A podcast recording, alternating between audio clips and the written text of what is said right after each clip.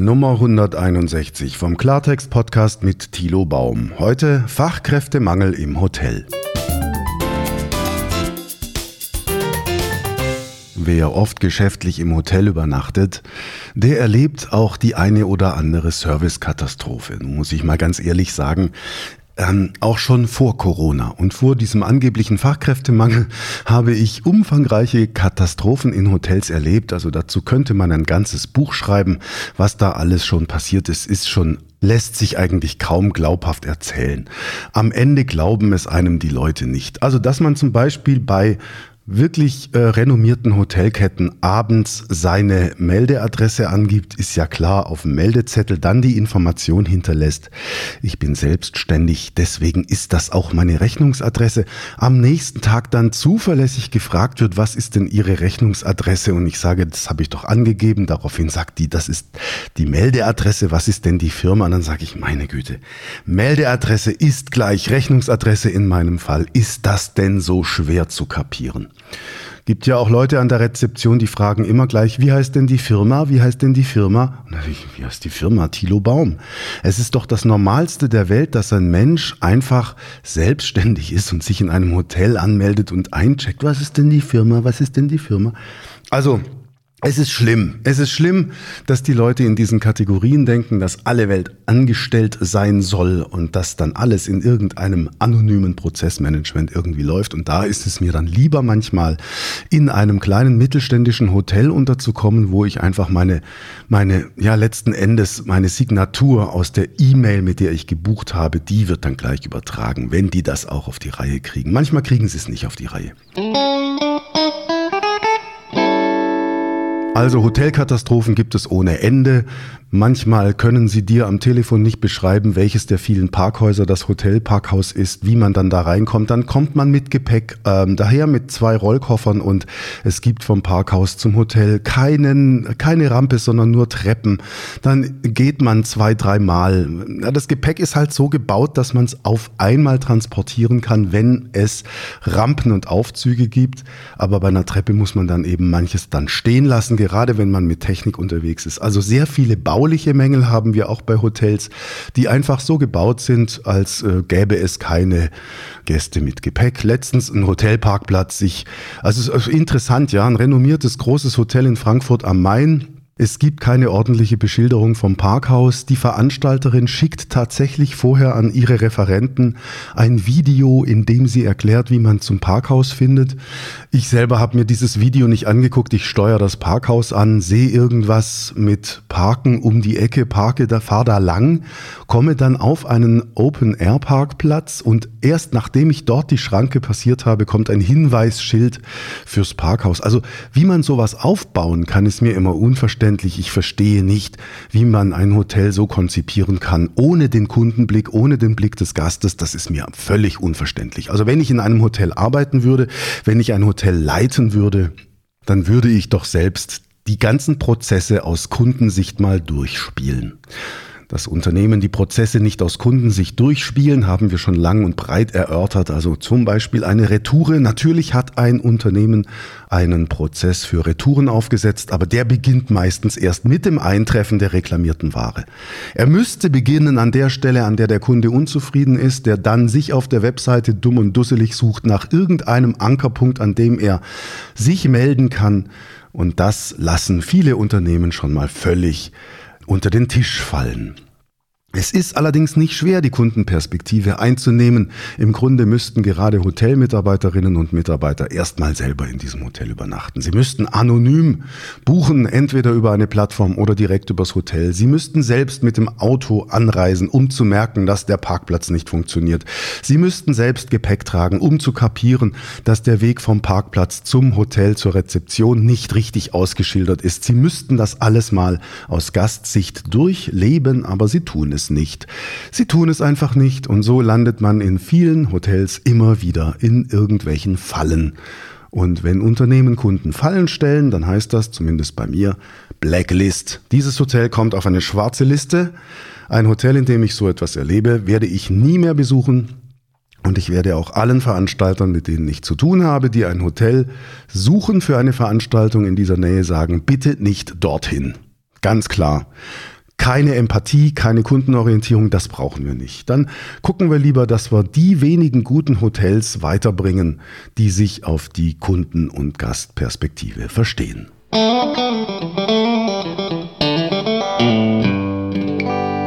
Von einer schönen Hotelkatastrophe in der Nähe von Frankfurt will ich Ihnen erzählen. Es gab eine Veranstaltung, dort war ich in der Jury.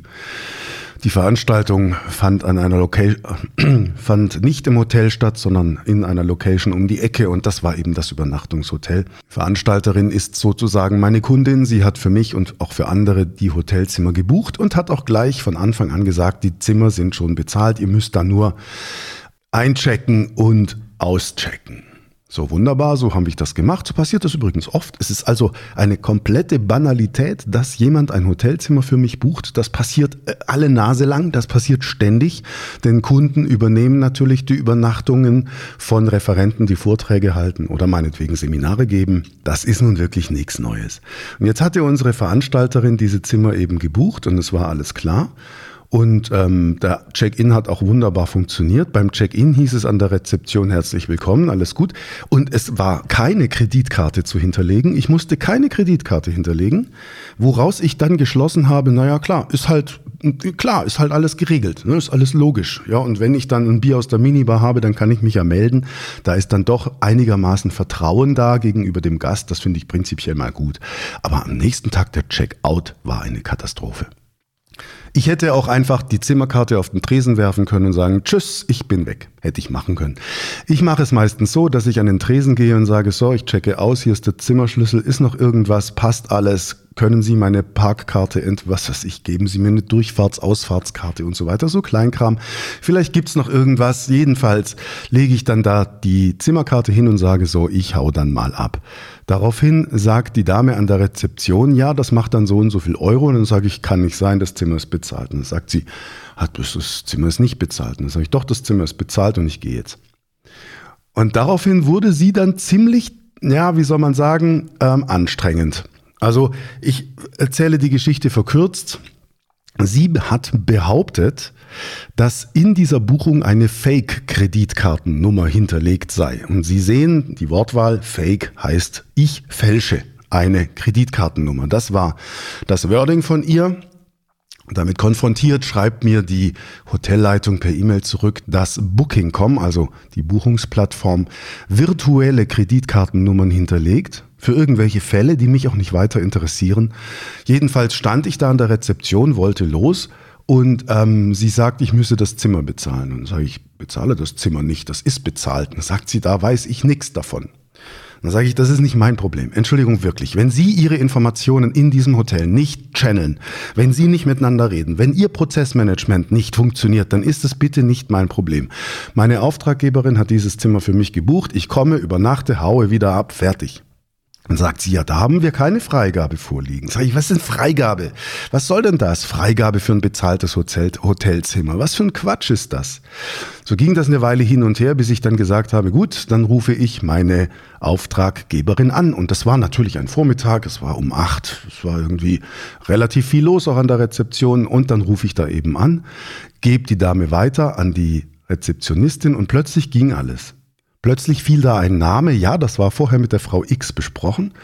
Dieser Name hat dann irgendwie plötzlich alles in Wohlgefallen aufgelöst und Entschuldigung und tut mir leid und die Information ist nicht weitergegeben worden. Und ähm, nach dem Telefonat mit meiner Auftraggeberin durfte ich also sozusagen abreisen. Dann habe ich aber die Rezeptionistin noch gefragt, sagen Sie mal, was wäre denn jetzt, wenn ich meine Auftraggeberin nicht erreicht hätte? Was wären dann? Würden Sie dann die Polizei rufen? Was würden Sie dann tun? Und dann sagt sie, naja, sie müsse dann natürlich, hätte natürlich dann mich das Zimmer bezahlen lassen. Und ich sage, warum verstehen Sie den einfachen Unterschied nicht zwischen Kunde und Gast? Also es gibt jemanden, der ein Hotelzimmer bucht und bezahlt. Das ist ein Kunde, mit dem haben Sie einen Vertrag. Und an den wenden Sie sich, wenn irgendwas nicht stimmt. Und der andere ist der Gast. Dieser Gast wird untergebracht, der Kunde bezahlt für den Gast und mit dem Gast haben Sie kein Vertragsverhältnis. Das heißt, Sie können auch dem nicht hinterherklagen. Und dann wollen Sie den Gast haftbar machen, obwohl jemand völlig anderes das Zimmer gebucht hat. Das ging eben noch so eine Weile hin und her und letzten Endes muss ich sagen, die Conclusio, das Fazit aus dieser ganzen Geschichte ist, in einem Hotel einer sehr bekannten, weltberühmten, weltweit aktiven Hotelkette funktionieren die Minimalanforderungen ans Prozessmanagement nicht. Ein Zimmer wird gebucht, also mehrere Zimmer, wir waren ja, wir waren ja mehrere.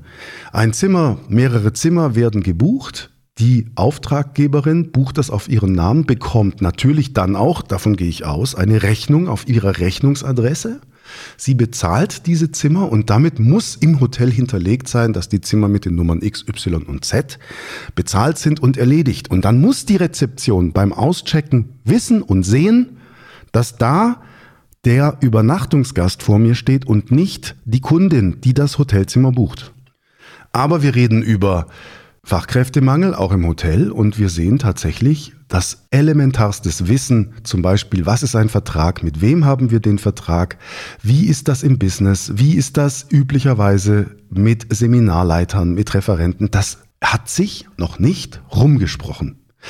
Also die Frage Prozessmanagement ist die eine Frage. Das ist nun wirklich ein riesiges Defizit dieser Hotelkette, bei der ich es übrigens ständig erlebe, dass ich abends sage, meine Rechnungsadresse ist gleich die Meldeadresse.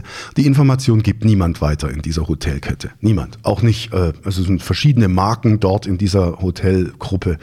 Es hat noch nie geklappt, dass die Information Meldeadresse gleich Rechnungsadresse die Nacht überstanden hätte. Am nächsten Morgen darf ich alles von vorne erzählen. Da sind dann noch andere Leute an der Rezeption, die haben keine Ahnung, was am Vorabend besprochen wurde, weil sie keine Informationen hinterlegen, weil sie das nicht aufschreiben, sodass, ich sag mal, der Frühdienst dann eine Übergabe bekommt für die Checkouts. So, und wie man ein Hotel so führen kann, ist mir völlig unbegreiflich. Wenn das Kerngeschäft eines Hotels Übernachtungen sind und in Flughafennähe immer wieder natürlich auch Geschäftsleute und dann natürlich auch immer wieder Geschäftsleute, die selber nicht die Vertragspartner sind, also das ist wirklich banal. Passiert überall, passiert ständig. Es gibt die ganze Zeit irgendwelche Firmenveranstaltungen, wie Sie wissen. Dann verstehe ich es nicht, wie ein Hotel so dilettantisch agieren kann. Es ist mir ein großes Rätsel. Ich weiß auch, dass infolge der Corona-Krise ganz viele gute Leute abgewandert sind, weil gerade Hotellerie, Gastronomie ähm, keinen Umsatz mehr gemacht haben und deswegen auch ähm, sehr viele Menschen sich umorientiert haben, die man jetzt nicht mehr zurückkriegt. Das weiß ich auch.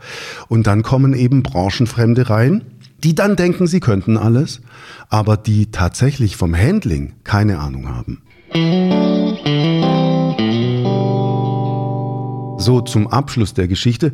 Die Hotelchefin schreibt mir eine E-Mail und schreibt darin, dass sie die betreffenden Mitarbeiter bzw. die Mitarbeiterin noch einmal schulen werde. Ich weiß nicht, ob wir den Gedanken schon mal besprochen haben. Ich glaube schon. Sie können Menschen schulen in Hard Skills. Sie können Menschen schulen, schulen, indem sie ihnen beibringen, was ist ein Vertrag. Das stimmt schon. Aber ganz wichtige Dinge, zum Beispiel Mitdenken, Transfer, die Dinge übertragen, einem Kunden einfach mal glauben oder die Fähigkeit, es überhaupt für möglich zu halten, dass der eigene Arbeitgeber einen massiven Mangel im Prozessmanagement hat, das können Sie nicht schulen. Wenn Sie Mitarbeiter haben, die arrogant sind, von sich selbst eingenommen, dann kriegen Sie das denen nicht beigebogen. Das ist nun wirklich sehr, sehr anstrengend. Gerade auch zu erfassen, zu erkennen, dass genau diese Hotelkette massive Schwächen im Prozessmanagement hat. Ich habe das ja an der Rezeption gesagt. Ich sage, Leute, gibt es mal irgendwann eine Übernachtung bei euch, wo mal was läuft, wo es mal nicht hakt an irgendeiner Stelle? Nein, das versteht die Dame überhaupt nicht. Erstens ist sie noch, noch nicht so lange dabei und zweitens arbeitet sie für eine attraktive Arbeitgebermarke. So, und da haben sie es schon. Da sind sie stolz, bei einer bestimmten Marke zu arbeiten, die aber dann im konkreten Handling mit dem Kunden komplett abschmiert. Völlig versagt an vielen Stellen.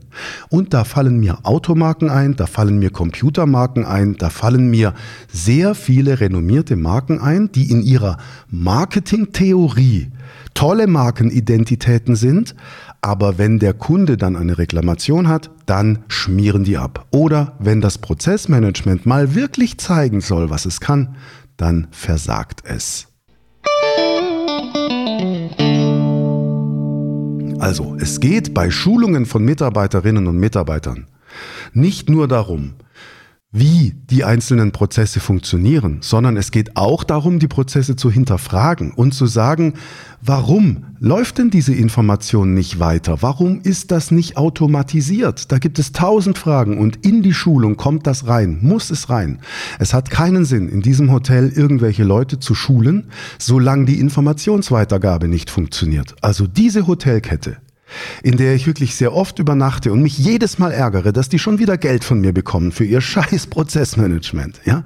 Diese Hotelkette, die muss erstmal ihre Hausaufgaben machen und muss schauen, dass die einzelnen Schritte in den Prozessen aus Kundensicht funktionieren.